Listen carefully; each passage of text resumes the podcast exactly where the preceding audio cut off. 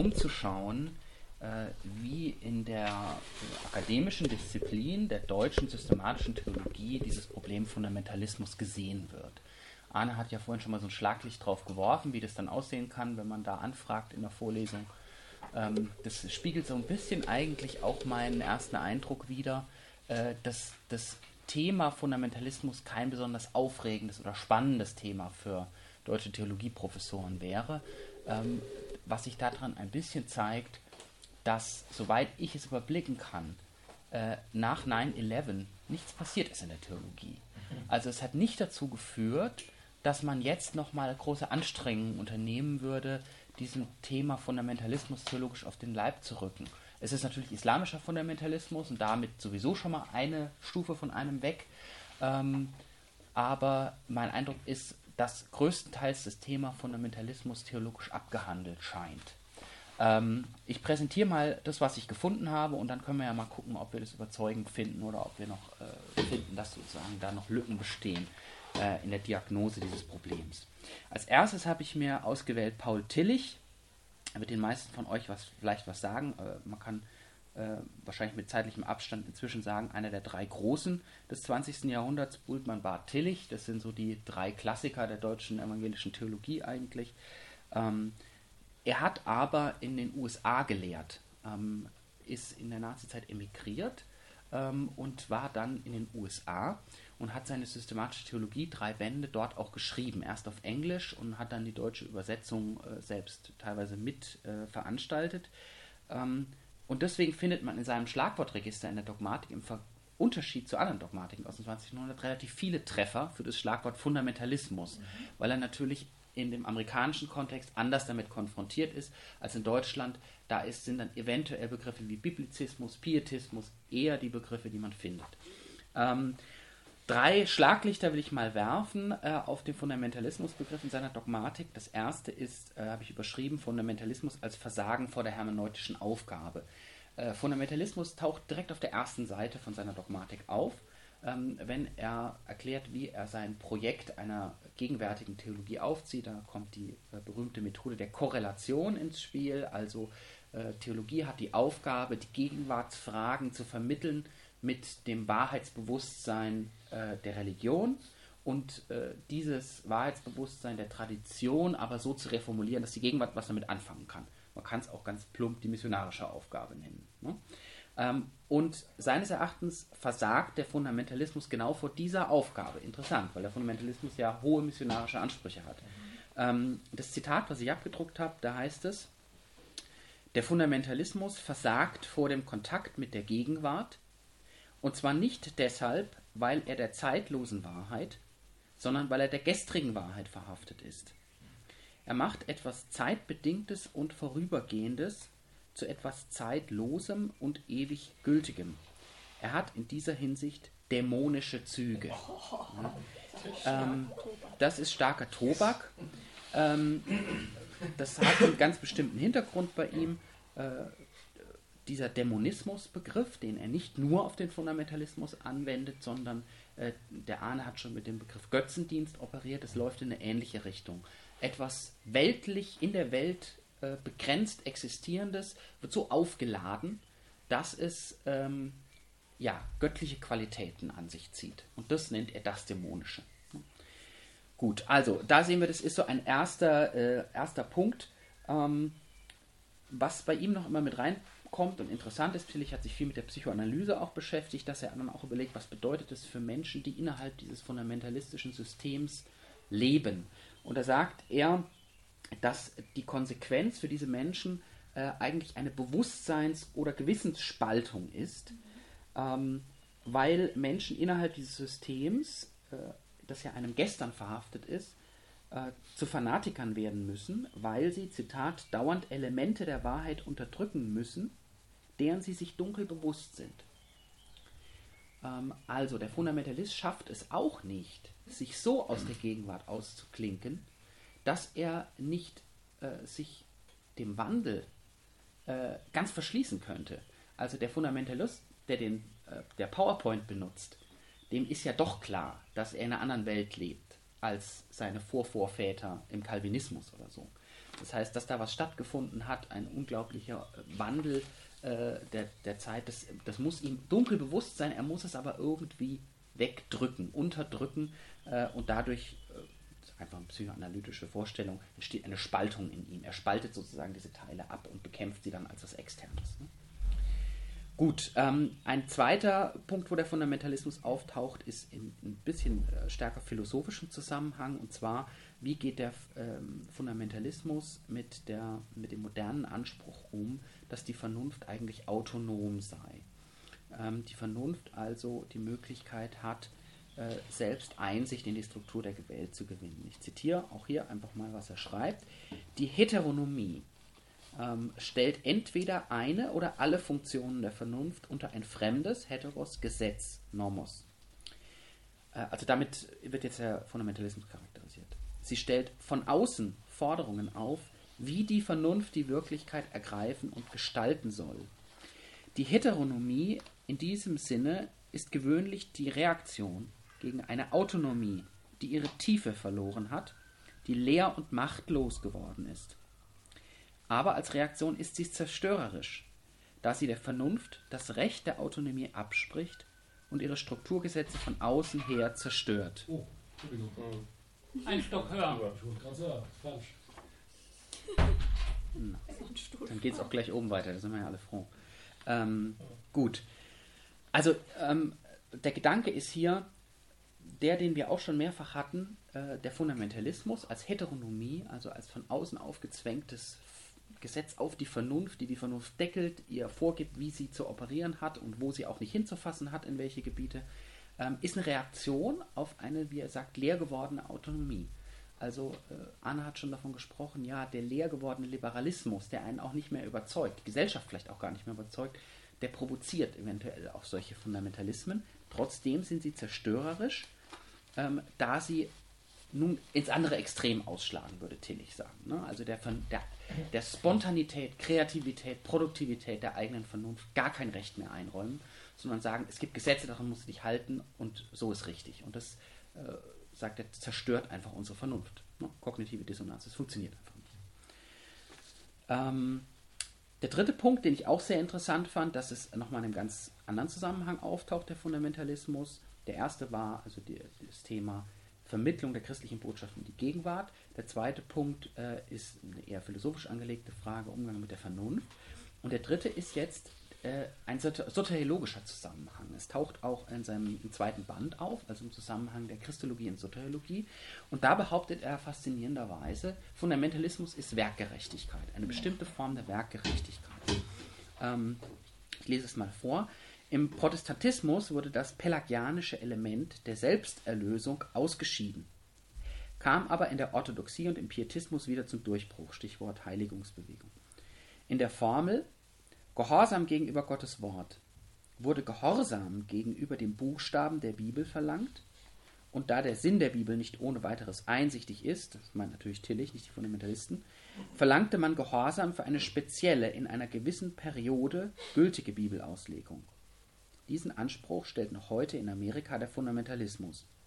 Das führt in vielen Fällen, insbesondere in einer Zeit, in der sich ein kritisches Bewusstsein entwickelte, zu intellektueller Askese oder zur Preisgabe der kritischen Fähigkeit. Moralische und intellektuelle Askese entsprechen sich. also Fundamentalismus ist intellektuelle Askese, bedeutet äh, mit diesem bekannten Begriff äh, Sacrificium Intellectus, man opfert sozusagen auf dem Altar der Gottesverehrung seine Vernunft, seinen Verstand auf und wird dadurch belohnt, nämlich mit dem Heil, ganz schlicht und einfach. Ähm, und wer äh, so hybrid ist, so sich selbst überhebt, dass er jetzt äh, seine eigene Vernunft benutzen will, äh, ja, der wird bestraft dafür. Ne? Der äh, hat keinen Zugang zum Heil. Also das sind mal so äh, drei Streiflichter, die ich ganz interessant fand, weil man sieht, wie der Fundamentalismus äh, auf ganz verschiedenen Ebenen bei ihm auftaucht. Als zweites ähm, habe ich den Ansatz gewählt von Christoph Schwöbel, also äh, von meinem Chef, ähm, der im Zusammenhang ähm, der Toleranzfrage und des Verhältnisses der Religionen äh, darauf zugeht. Ein Text, der auch nach 9-11 entstanden ist und ähm, anders als bei Tillich, der noch stark dieses ähm, den auch unpolitischen Fundamentalismus vor Augen hat, diesen frommen innerlichen Fundamentalismus, äh, haben wir jetzt hier eine Fundamentalismustheorie, ähm, die schon darauf reflektiert, dass der Fundamentalismus politisch geworden ist, und zwar weltweit. Mhm. Ähm, deswegen geht er auf das Problem zu, von der Huntington-These, Samuel Huntington, Clash of Civilizations, also der ähm, Kampf der Kulturen, so heißt es, glaube ich, auf Deutsch, das Buch. Ähm, und äh, sagt zuerst mal, also die, die These von Huntington ist seines Erachtens richtig. Mit dem Ende des Kalten Krieges hat sich die geopolitische Lage so verändert, dass wir jetzt äh, polyzentrische Probleme haben. Ne? Wir haben nicht mehr äh, den Westen vorneweg die USA und dann den Kommunismus vorneweg die Sowjetunion, äh, sondern es gibt jetzt ganz viele verschiedene Zentren, die in kon inneren Konflikten stehen und in Konflikten äh, miteinander. Ähm, und diese Konflikte ähm, sind mindestens auch kultureller Natur. Ähm, also das sind nicht nur wirtschaftliche, politische Interessen, sondern ähm, da ähm, schlagen auch Weltsichten aufeinander. Ähm, und äh, da, er votiert nun dafür, differenziert darauf zuzugehen, ähm, allerdings schon auch zu sehen, dass die Religion eine Rolle spielt in dem. Ähm, also es ist nicht Islam versus Christentum, ne, so simpel ist es nicht. Ähm, aber natürlich äh, haben die Religionen in der Kultur eine bestimmte Funktion. Sie symbolisieren auf eine sehr tiefe Art und Weise Identitäten. Ja. Ähm, und deshalb spricht er, wie ich finde, sehr richtig, äh, von einem Symbolkrieg. Ähm, weil er sagt, die äh, Globalisierung äh, die jetzt nochmal über dieses polyzentrische Konfliktfeld drüber gelegt ist, ist, eine, es ist der unglaubliche Erfolg der West, des westlichen Kapitalismus, der äh, in alle Ecken der Welt ausstrahlt. Also man kann ja auch in Afrika, äh, in Sierra Leone direkt nach dem Bürgerkrieg Handys am Weg kaufen, wie ich gesehen habe. Ne? Also äh, der, der, Kapitalismus, der ist überall, ähm, so verschieden die Kulturen in sich vielleicht sein mögen. Ähm, und äh, das führt jetzt dazu, er spricht von symbolischer Gewalt. Ähm, die äh, kapitalistischen Weltunternehmen kommen, und der Afrikaner trägt Adidas-T-Shirts und der Vietnamese trägt die Adidas-T-Shirts und alle gehen in den McDonalds rein.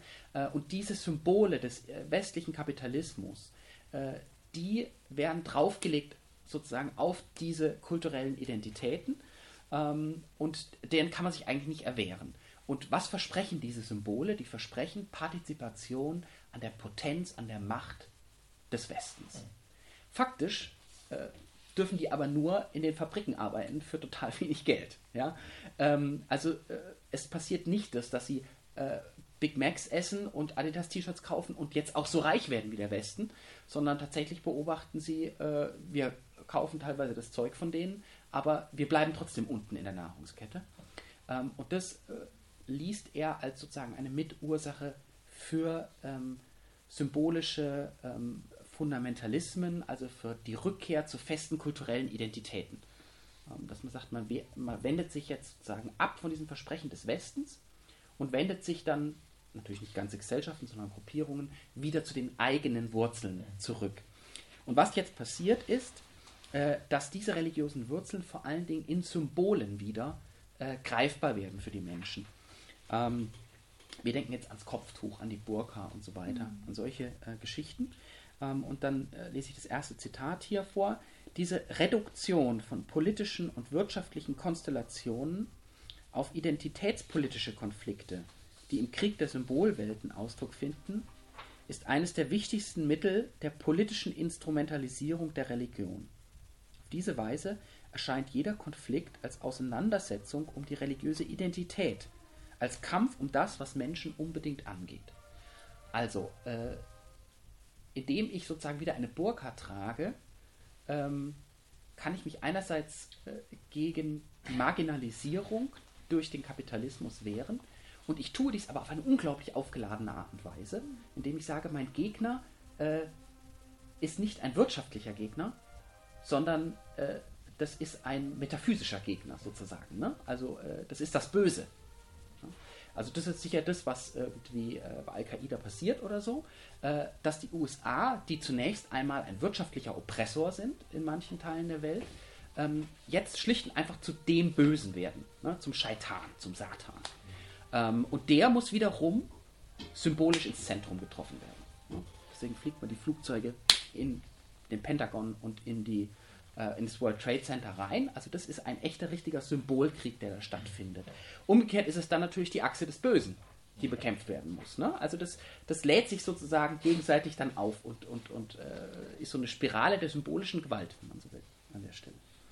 Äh, und da votiert er natürlich dafür, äh, die Dinge, wie es ein deutscher äh, Professor irgendwie tun muss, differenziert zu sehen ähm, und zu entzerren und zu sagen, es gibt politische Probleme, es gibt wirtschaftliche Probleme, es gibt kulturelle Probleme und es gibt auch religiöse Konflikte, aber man darf nicht alles sozusagen in die Burka projizieren.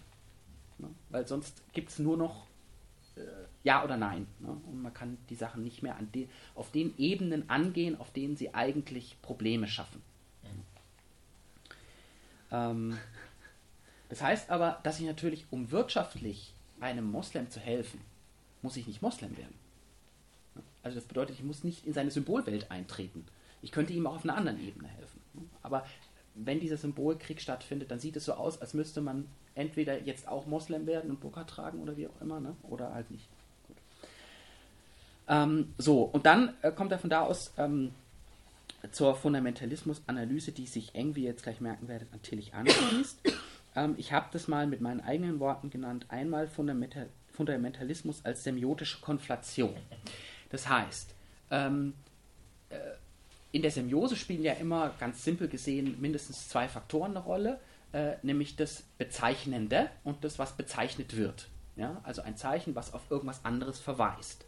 Ähm, und das ist bei allen religiösen Zeichen genauso. Äh, unsere religiösen Zeichen verweisen auf eine Wirklichkeit, die transzendent ist in irgendeiner Form. Und was im Fundamentalismus stattfindet, so die Theorie an der Stelle, ähm, diese Zeichen äh, werden ineinander verschmolzen, Konflation, ähm, und äh, es ist nicht mehr differenziert, was auf was bezeichnet, sondern es scheint im Zeichen unmittelbar und undifferenziert das Absolute greifbar zu werden. Ähm, das Zitat. Es ist für den Fundamentalismus typisch, dass er dazu tendiert, die Unterscheidung zwischen dem Zeichen und dem Bezeichneten aufzuheben. Das religiöse Zeichen ist aus fundamentalistischer Sicht die religiöse Wirklichkeit. Darum ist auch ein Angriff auf das Zeichen ein Angriff auf den Kern der Religion. Also wenn in den USA das Schulgebet abgesch abgeschafft wird, dann ist das Problem ja nicht, dass Leute immer noch beten können. Ne? Die können immer noch beten. Aber es ist halt dieses Symbol, in dem so die Wirklichkeit präsent ist, die Wirklichkeit der Ausrichtung der ganzen Nation auf Gott, ähm, dass mit dem Angriff aufs Schulgebet scheinbar der Angriff auf Gott direkt ähm, stattfindet. Ne? Das wäre andersrum die Empfindlichkeit, wenn Mohammed irgendwie angezweifelt mhm. ja. wird. Ja. Diese Karikaturen ja. sind das ja. oft. Ja, ja. Also äh, diese ganzen, der Karikaturenstreit wird bei, mhm. bei Schwöbel zitiert, der Kopftuchstreit, der Kruzifixstreit, das sind mhm. alles Symbol-Auseinandersetzungen, äh, äh, in denen dann sozusagen der humorlose Fundamentalist äh, sich dadurch auszeichnet, dass er diese Differenzierung gar nicht mehr hinbekommt. Man sagt, also Angriff auf ein Symbol ist direkt Angriff, Angriff auf Gott. Ähm, eine zweite Tendenz im Fundamentalismus, drittens, ähm, die Transformation von Religion in Weltanschauung. Das Zitat: In der Verteidigung der Fundamente der Religion gegen die weltanschauliche Religionskritik transformiert der Fundamentalismus die Religion in Weltanschauung mit absolutem Wahrheitsanspruch für die Transformationshypothese spricht, dass der Fundamentalismus wie die religionskritische Weltanschauung der Auffassung ist, dass die Wahrheit gelehrt werden kann und darum die wahre Überzeugung mit allen Mitteln der Überredung von der Argumentation bis zur Indoktrination vermittelt werden kann. Ähm, die Überlegung ist also vor allen Dingen im Anschluss an jetzt schon den christlichen Fundamentalismus und seinen Kreationismus, dass man in der Reaktion auf den Darwinismus ähm, oder auf die wissenschaftliche Evolutionshypothese äh, nun selbst das Christentum in eine wissenschaftliche Hypothese transformiert. Nämlich eine wissenschaftliche, der Schöpfungsbericht ist jetzt eine wissenschaftliche Hypothese geworden über die Entstehung der Welt. Und mit solchen Mitteln muss er verteidigt und gelehrt werden. Ja? Und das ist ein Novum. Das ist ein echtes Novum. Äh, das heißt, äh, die Religion wird dort anverwandelt einer scientistischen Weltsicht?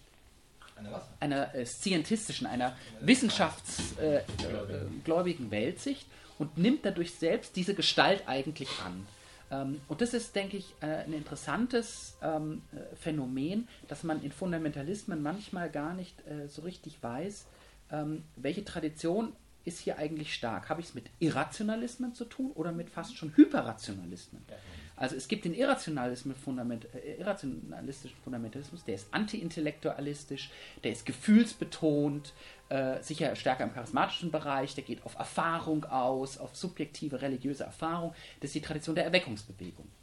Ähm, aber dort, wo die Erweckungsbewegung ins Anti-Intellektualistische, äh, ins, ähm, äh, in Kontakt kommt mit dem Scientismus, und versucht, den jetzt zu bekämpfen, wird sie selbst äh, rationalistisch. Dann wird versucht, Wunderberichte sozusagen wissenschaftlich zu erklären. Dann wird versucht, auf wissenschaftlichem Niveau, also selbst Wissenschaftler zu etablieren, die das bekämpfen können mit Argumenten.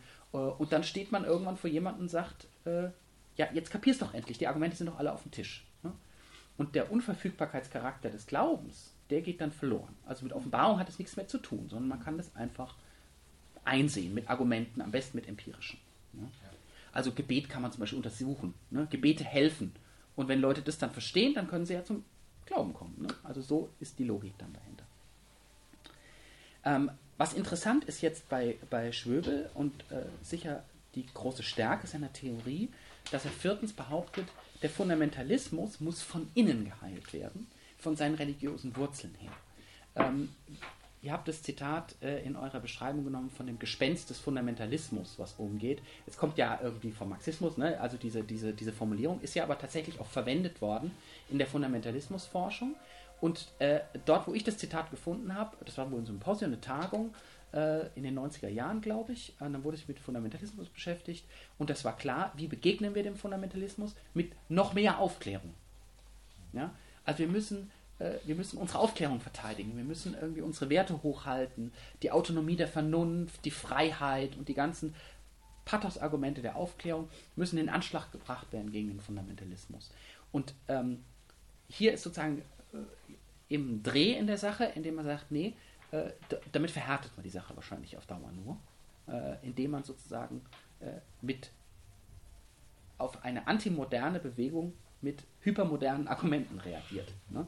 Sondern man muss gucken, äh, hat nicht der, äh, die Religion auch noch in ihrer fundamentalistischen Gestalt in sich Potenziale, sich selbst zu kritisieren. Und das ist seines Erachtens der Fall.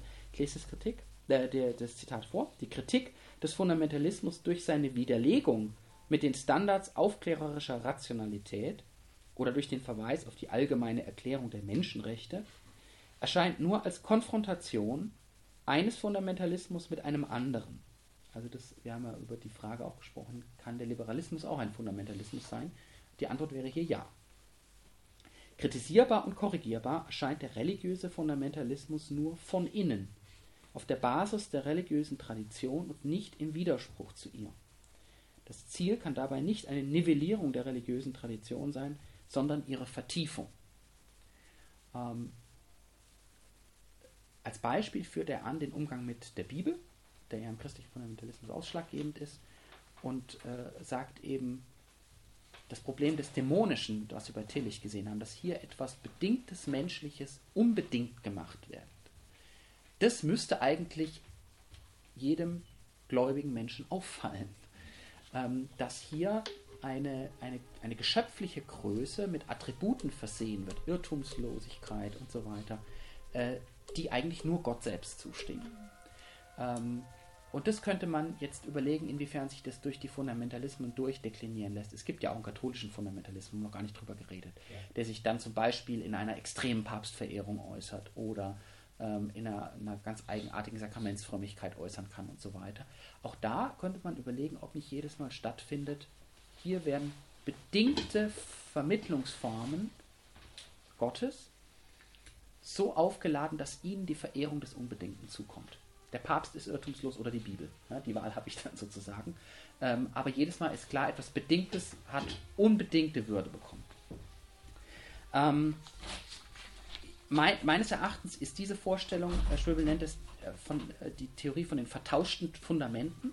Also etwas Bedingtes wird zum Fundament und verdrängt damit eigentlich das Unbedingte, nämlich Gott selbst. Ja. Ähm, und damit habe ich Gott greifbar, in Form eines Buches, in Form der Hostie, in Form des Papstes, äh, in Form der Scharia oder wie auch immer. Ähm, das, diese Diagnose scheint mir äh, sich sehr durchgesetzt zu haben in der systematischen Theologie. Dass man sagt, also das, äh, das ist der typische Zug des Fundamentalismus, theologisch gesehen, dass Bedingtes zu Unbedingtem gemacht wird, dass in irgendeiner Form Götzendienst stattfindet. Ähm, ich fand aber äh, den dritten Ansatz da an der Stelle noch interessant. Edward Farley, ein amerikanischer Theologe, ähm, Mainstream Church, irgendwie, ich glaube, keinen eigenen evangelikal-fundamentalistischen Hintergrund mal gehabt, ähm, der sich dem Thema äh, nähert und im Prinzip auch auf eine ähnliche Diagnose hinausläuft, aber noch was einbezieht, was wir die ganze Zeit jetzt auch besprochen haben, nämlich äh, inwiefern man es sich damit ein bisschen zu einfach macht, dem Fundamentalismus einfach nur vorzuwerfen, dass er Bedingtes zu Unbedingtem macht oder aus, Gott, äh, aus, aus der Bibel einen Götzen oder äh, so weiter. Äh, indem man nämlich fragt, ähm, ist das, was uns hier als moderner Fundamentalismus begegnet, wirklich so modern, äh, dass man sagen kann, äh, traditionelle Religion war immer anders. Und jetzt erst durch die Moderne kommt es auf, durch die Konfusion der Moderne. Ähm, das erste Zitat, was ich vorlesen müsste, ich, ich würde es jetzt auf Englisch lesen äh, und wenn Übersetzungsprobleme bestehen, fragt er einfach schnell nach. Äh, der kleine Druckfehler sehe ich. Many of the behaviors and features of fundamentalist movements closely resemble ordinary religion as it has existed through the ages. Textual literalism, naive supernaturalism, and the divinization of ordinary events authority figures, and casuistries are part and parcel of, religi- of religions through the ages. Without such things, a religious faith could never originate, must originate much less survive over time. Ähm, ich glaube, da hat er völlig recht. Die Bibel wörtlich auszulegen, wie man heute Fundamentalisten beschimpft, ist die Realität äh, immer gewesen. Äh, zu glauben, dass Gott die Welt gemacht hat, Punkt ist immer die religiöse Auffassung gewesen. Ähm, dass man in religiösen Riten, in religiösen Texten um direkt dem Göttlichen begegnen kann, ist grundsätzlich einfach die religiöse Auffassung erstmal. Das ist noch nicht fundamentalistisch. Ähm, also diese differenzierte Position, die heute äh, äh, das aufgeklärte Christentum einnimmt, die ist auch was Spezielles. Die ist auch nicht erstmal so die ganz normale Haltung. Ähm, er fragt also, kann ich das eigentlich überhaupt unterscheiden? Das, was in traditioneller Religion geschieht, wenn der Priester vorne steht und alle das Gefühl haben, äh, was der zu uns sagt, spricht Gott zu uns. Wenn der die Absolution spricht, vergibt dir Gott. Ganz klassische, auch noch lutherische Auffassung. Ähm, wenn der dir die Hostie reicht, wird dir der Leib Christi, wirklich der Leib Christi, nicht irgendwie eine symbolische Vorstellung davon, sondern der Leib Christi gereicht. Das ist Religion, sagt Farley. Und jetzt ist die Frage, inwiefern kann man davon jetzt modernen Fundamentalismus nochmal unterscheiden. Ähm, er sagt, in Religionen, und meint es durchaus religionstheoretisch auf alle Religionen bezogen, gibt es zwei Tendenzen. Die Tendenz der Selbsterhaltung und die Tendenz der Selbsttranszendierung. Ähm, ich habe für beides ein bisschen längere Zitate mitgebracht, die ich dann noch kurz äh, ähm, erläutere. Zum, äh, zur Selbsterhaltung in der Religion.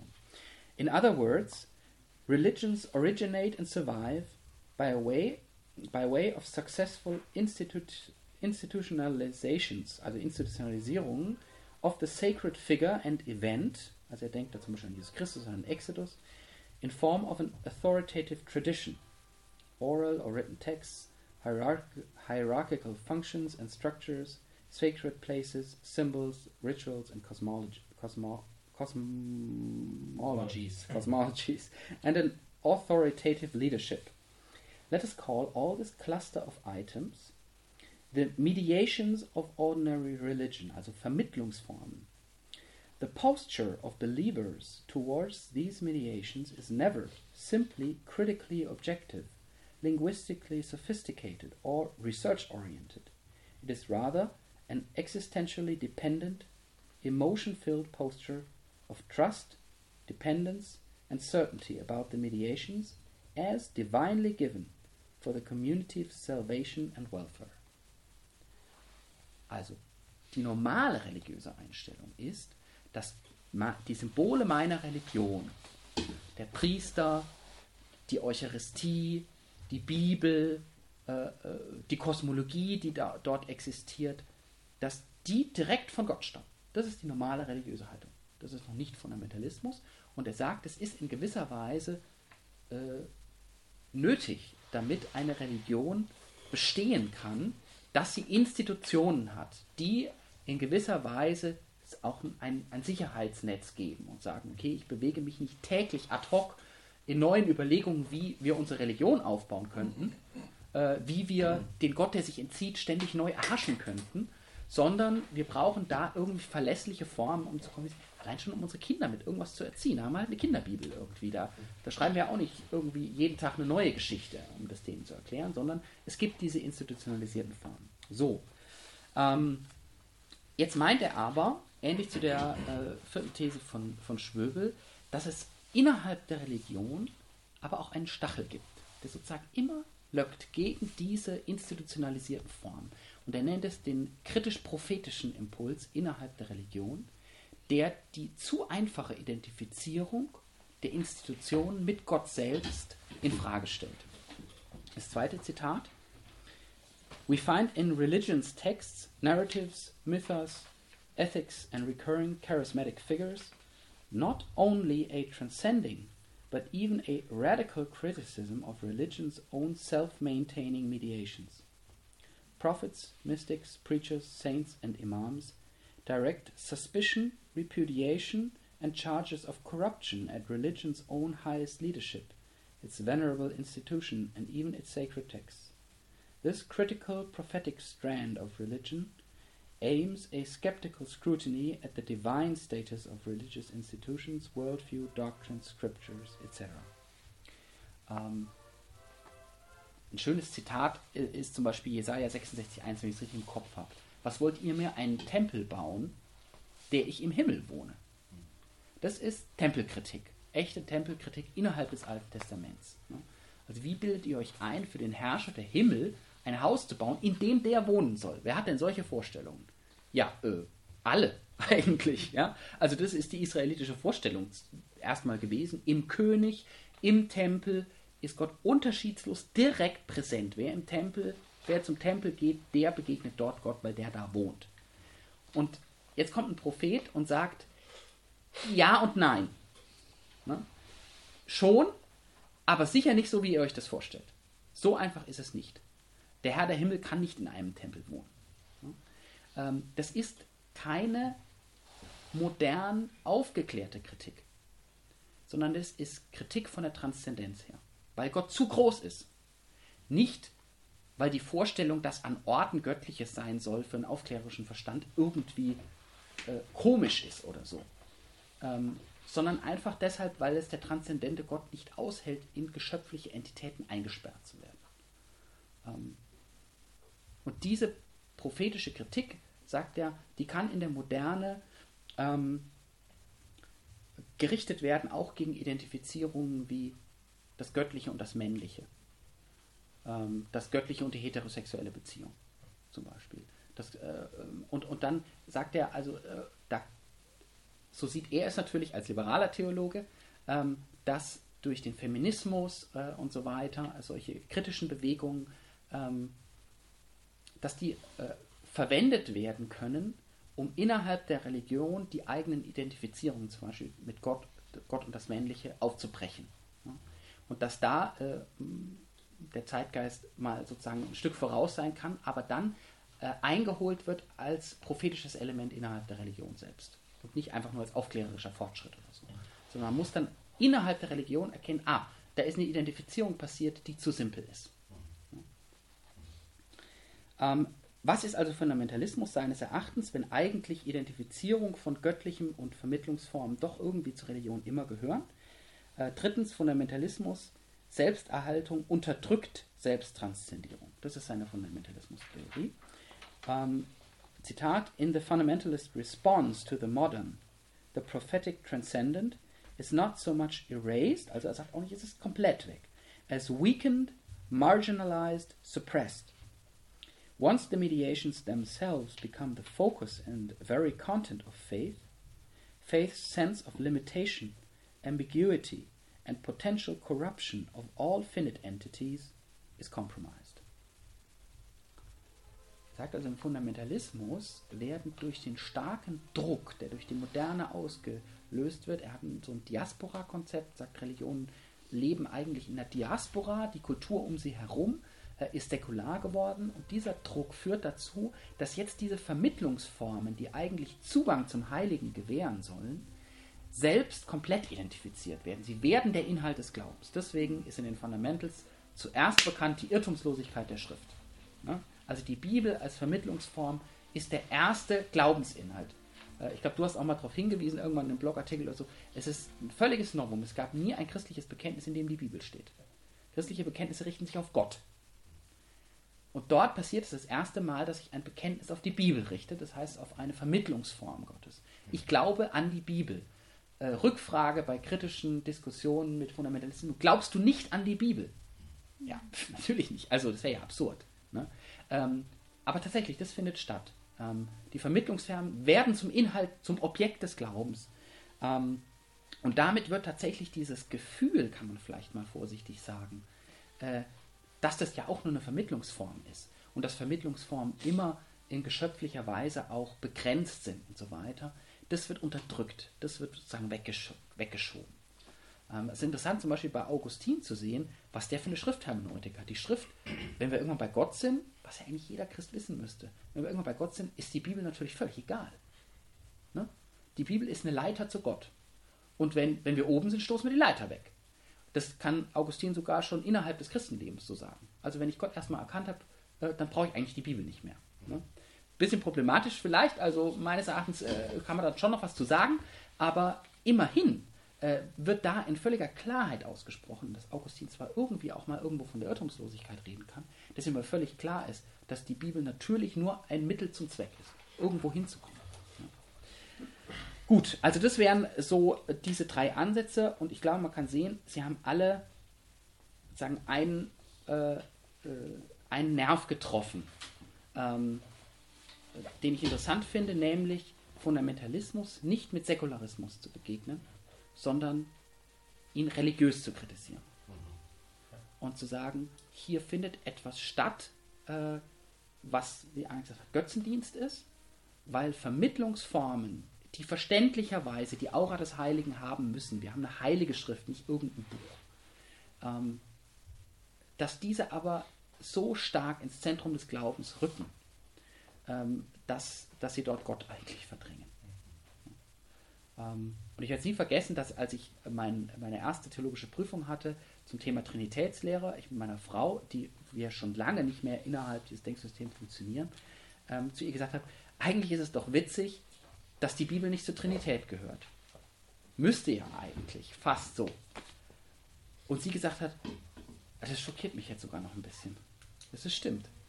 Eigentlich ist der Heilige Geist in der Trinität, nicht die Bibel. Und das ist eigentlich für Fundamentalisten komisch. Dass die Bibel nicht im Himmel sitzt.